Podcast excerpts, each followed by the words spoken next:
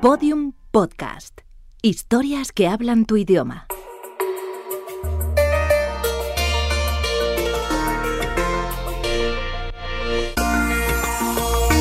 Encuádrate.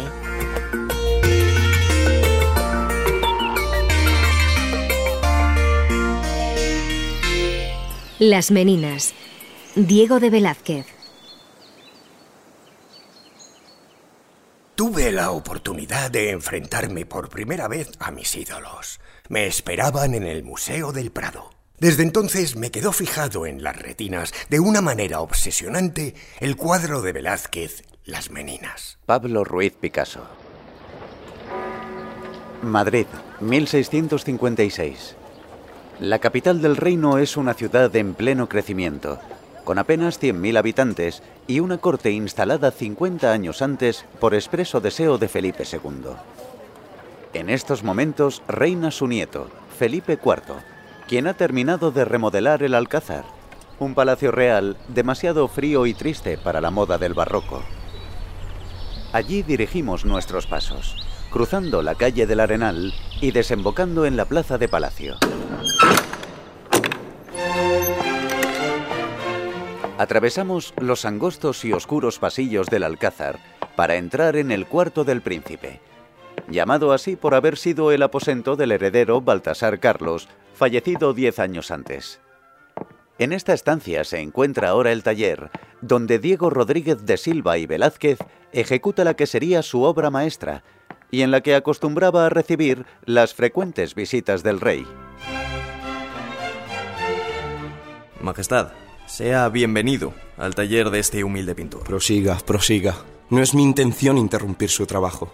Solo quería admirar la obra de la que todos hablan en Palacio. Vaya, es un retrato de familia tremendamente original. ¿Es este el cuarto que plasmáis en el lienzo? Su Majestad es un gran observador. Y vos un portento con el pincel. Hasta habéis reproducido las copias de Rubens que cuelgan de la pared del fondo. Efectivamente, el cuadro refleja la pieza principal del cuarto del príncipe. En sus paredes colgaban 40 pinturas, la mayoría copias de Rubens. En mitad de esta amplia habitación se sitúa el propio pintor, sosteniendo la paleta y el pincel. En el centro, una niña rubia, la infanta Margarita, flanqueada por dos meninas o acompañantes, Isabel de Velasco y María Agustina Sarmiento. Completan el séquito infantil los enanos Mari Bárbola y Nicolasito Pertusato, y un mastín recostado en primer término. Tras ellos vemos a la camarera mayor, Marcela de Ulloa, quien charla con el guardadamas Diego Ruiz Azcona. Al fondo de la estancia, el aposentador de la reina, José Nieto. Y por último, reflejados en el espejo del fondo, el rey Felipe IV y su esposa Mariana de Austria. La equilibrada composición, su dinamismo contenido y los sutiles juegos de luz y color han sido objeto de admiración ya desde la propia ejecución del lienzo. Desde Luca Giordano hasta Picasso, pasando por Edouard Manet, Stevenson Lefort o Stirling, todos ellos se deshicieron en elogios ante la obra. Es la teología de la pintura. Por sí sola justifica el viaje. Velázquez es el pintor de los pintores. Es cosa única y absoluta en la historia del arte. Para mí es la última palabra de la pintura realista y textual. Parece haberse anticipado al descubrimiento de Daguerre. Su estatus como obra maestra en la historia del arte ha llegado a nuestros días dejando profunda huella en artistas de todo el mundo, como en la escritora y académica de la lengua Soledad Puertolas, quien descubrió el cuadro con tan solo 14 años. Sí que recuerdo perfectamente la habitación, la sensación de que en esa oscuridad había algo. Y luego con el tiempo, la verdad que sí que he ido viendo cuánto me ha influido como modelo para mi literatura eh, me gustaría hacer una literatura que tuviera algo que ver con las meninas. ¿no? Y todos ellos, sin excepción, han coincidido en su asombro ante la singular composición de la obra y su argumento oculto. Así, el escritor francés posromántico Théophile Gautier no pudo más que preguntarse Pero entonces, ¿dónde está el cuadro? Una cuestión a la que casi un siglo más tarde dio respuesta otro grande de la pintura, Pablo Ruiz Picasso. Velázquez aparece en el cuadro, pero en realidad la única explicación es que pinta al rey y a la reina que solo se ven reflejados en el espejo del fondo de la sala. Así pues, Velázquez no pinta las meninas. Las chicas se han reunido cerca del pintor no para posar, sino para ver este cuadro del rey y la reina junto a los cuales estamos nosotros. Nicolásito, deja en paz al perro. Niñas, compostura. Estáis molestando a sus majestades. Estoy sedienta, Marcela.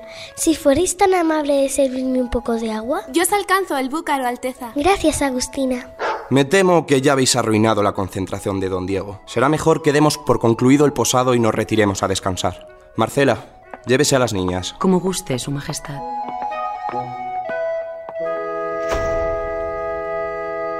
Es ese preciso instante en el que los monarcas se disponen a salir de la estancia el que parece plasmar Velázquez en el cuadro. No obstante, a lo largo de los siglos se han barajado otros argumentos, como nos explica el historiador y crítico de arte Francisco Calvo Serrayer. Una de las intenciones del cuadro era el triunfo de la pintura, es decir, una, especie de elogio. Sin embargo, también hay una teoría política que la complementa, ¿no? que es que eh, había una amenaza de la supervivencia dinástica de los Habsburgo y la última esperanza es la infanta Margarita, ¿no?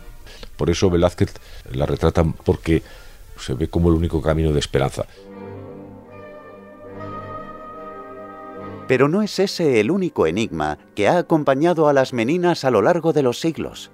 En el pecho de Velázquez podemos apreciar claramente la cruz de la Orden de Santiago, una distinción que recibió después de muerto, ¿Quién entonces pintó esa insignia? Eh, Palomino cuenta esa historia, ¿no? Que cuando se le otorga ya la cruz de, caballero de la Orden de Santiago, mandó el rey pintar sobre su pecho la cruz y que incluso el propio rey la pintó.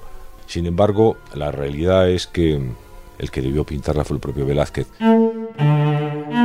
Fuera quien fuera el pintor de dicha cruz, lo cierto es que Las Meninas supone la culminación del estilo de Diego Velázquez, donde consigue, con pocas pinceladas, una asombrosa precisión. Apenas hay dibujo y todo viene en función de una sugerencia de las manchas pictóricas, ¿no? La ligereza con que da esas pinceladas, que a veces incluso apenas cubren la preparación del fondo de la pintura, pues solo se consigue con una extraordinaria maestría, ¿no?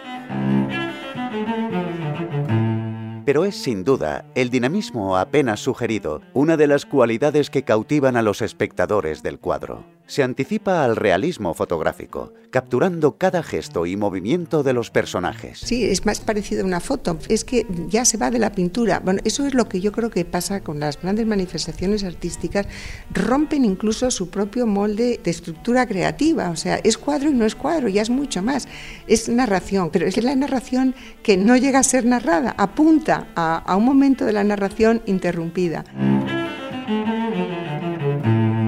Una vez terminada, Las Meninas fue colgado en el lugar para el que el propio Velázquez pensó la obra, junto a un gran ventanal en el despacho del rey, situado en la planta baja del ala norte del palacio. Una ubicación que terminó salvándolo del desastre que le aguardaba, el incendio del Real Alcázar. Era la Nochebuena de 1734. Felipe V y su corte se habían desplazado al Palacio de El Pardo. Poco después de la medianoche, los centinelas dieron la alarma. ¡Hay fuego! ¡Fuego! ¡Fuego! ¡Fuego! El incendio se extendió rápidamente por todo el edificio y el viejo palacio ardió durante cuatro días. Los primeros esfuerzos se centraron en salvar los objetos religiosos y el dinero y joyas de la familia real, la protección de los cuadros se dejó en segundo plano, lo que hizo imposible recuperar muchos de ellos, sobre todo los situados en las plantas superiores y encastrados en las paredes. Las Meninas, sin embargo, se benefició de su singular ubicación y fue desclavado a toda prisa y arrojado al exterior. El alcázar, en cambio, quedó destruido y en su lugar se ordenó la construcción del actual Palacio Real. Treinta años después, Carlos III inaugura el nuevo edificio y manda colgar las meninas en sus paredes. Allí permaneció durante más de 50 años, hasta la apertura del Museo del Prado, donde se reubicó en la sala 15, junto a un gran ventanal que replicaba la fuente de luz natural de su ubicación original. Pero aquel no sería el último y azaroso viaje del cuadro. Invierno de 1936. Las tropas sublevadas en el golpe militar intentan tomar la capital. El gobierno de la República decide poner a salvo las obras del Prado y encarga la evacuación y traslado de las piezas más destacadas. Las Meninas, junto a otras 360 pinturas, sale rumbo a Valencia en un convoy militar rodeado de fortísimas medidas de seguridad.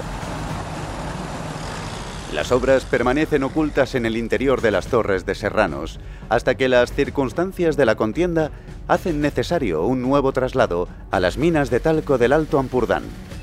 Finalmente, el gobierno de la República firma un acuerdo con la Sociedad de Naciones y los lienzos vuelven a viajar, ahora rumbo a Ginebra en un tren especial.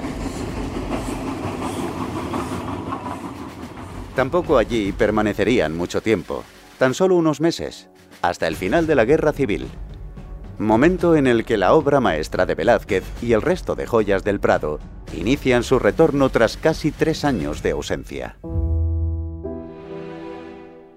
Las Meninas aún sufriría un último traslado, aunque este de muy escaso recorrido y en circunstancias mucho más favorables. El 22 de julio de 1999 se decide reubicar el cuadro en la sala 12 del museo, y allí permanece, para admiración de los miles de visitantes que cada año acuden a contemplarla, como Soledad Puertolas, para quien Las Meninas siempre será una de las cumbres de la creación artística. La novela perfecta para mí sería como las meninas. Aire, luz y tiempo alrededor de una escena enigmática de la vida. Algo en suma que se escapara del libro y de la vida, o entrara en la vida tiñéndola de una luz nueva.